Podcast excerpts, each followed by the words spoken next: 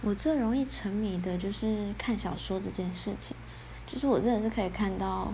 废寝忘食的地步。我第一次发现我可以很认真的把小说看完的时候，好像是国中的时候吧。有一天，同学借了我一本《九把刀的杀手》《琉璃悬案的花》，然后我记得我那一整天都在看那一本书，看到我回家都还在看，然后我就那一整天就把它看完，隔天就把它还给我同学。后来就是会有开始有什么言情小说，就是小本子的那一种，然后也会在上课的时候偷看。后来电子书出来了，那电子书也都是言情小说。所以我就是发现，其实我很容易对小说沉迷，包含到现在都是。